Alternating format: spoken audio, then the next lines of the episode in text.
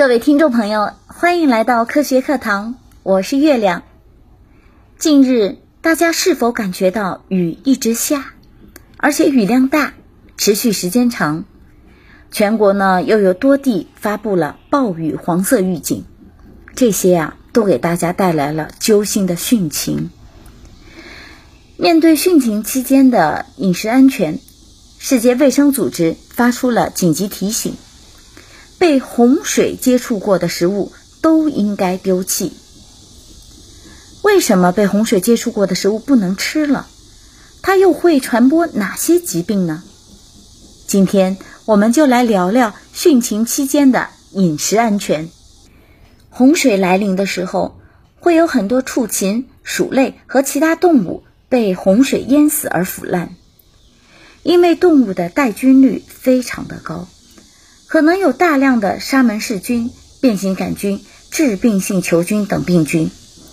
那在动物死亡后，这些潜在的病原菌不但会沿着动物尸体的血管和淋巴管进入全身各种组织，还会产生相当多的毒素。更为严重的是，城乡结合部和农村地区的农药化肥仓库、简易厕所粪池。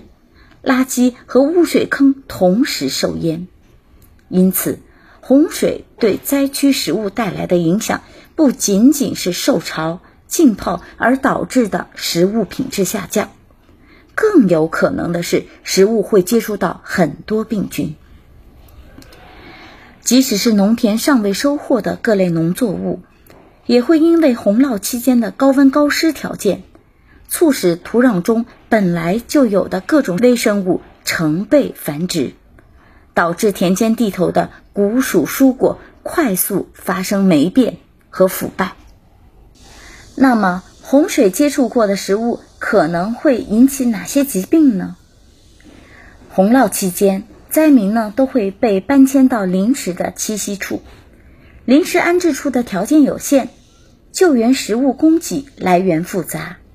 食品污染的环节也会增多，加上缺少烹饪用具和足量的安全用水，无法保证生熟分开。尤其是有些参与抗洪救灾的人员，劳动强度大，常常夜以继日，而无法保证三餐准时正点，那就会出现方便食物随手进食，甚至在大雨淋漓中进食的这样的情况。那这些呢，都是会诱发食源性疾病的。洪涝灾害期间的恶劣环境，会使各种污染物大量迁移，特别是农药、化肥和其他化学药物受到洪水的浸泡、冲淋和溶解，就会污染附近的环境、器皿和食物，导致继发性污染食品。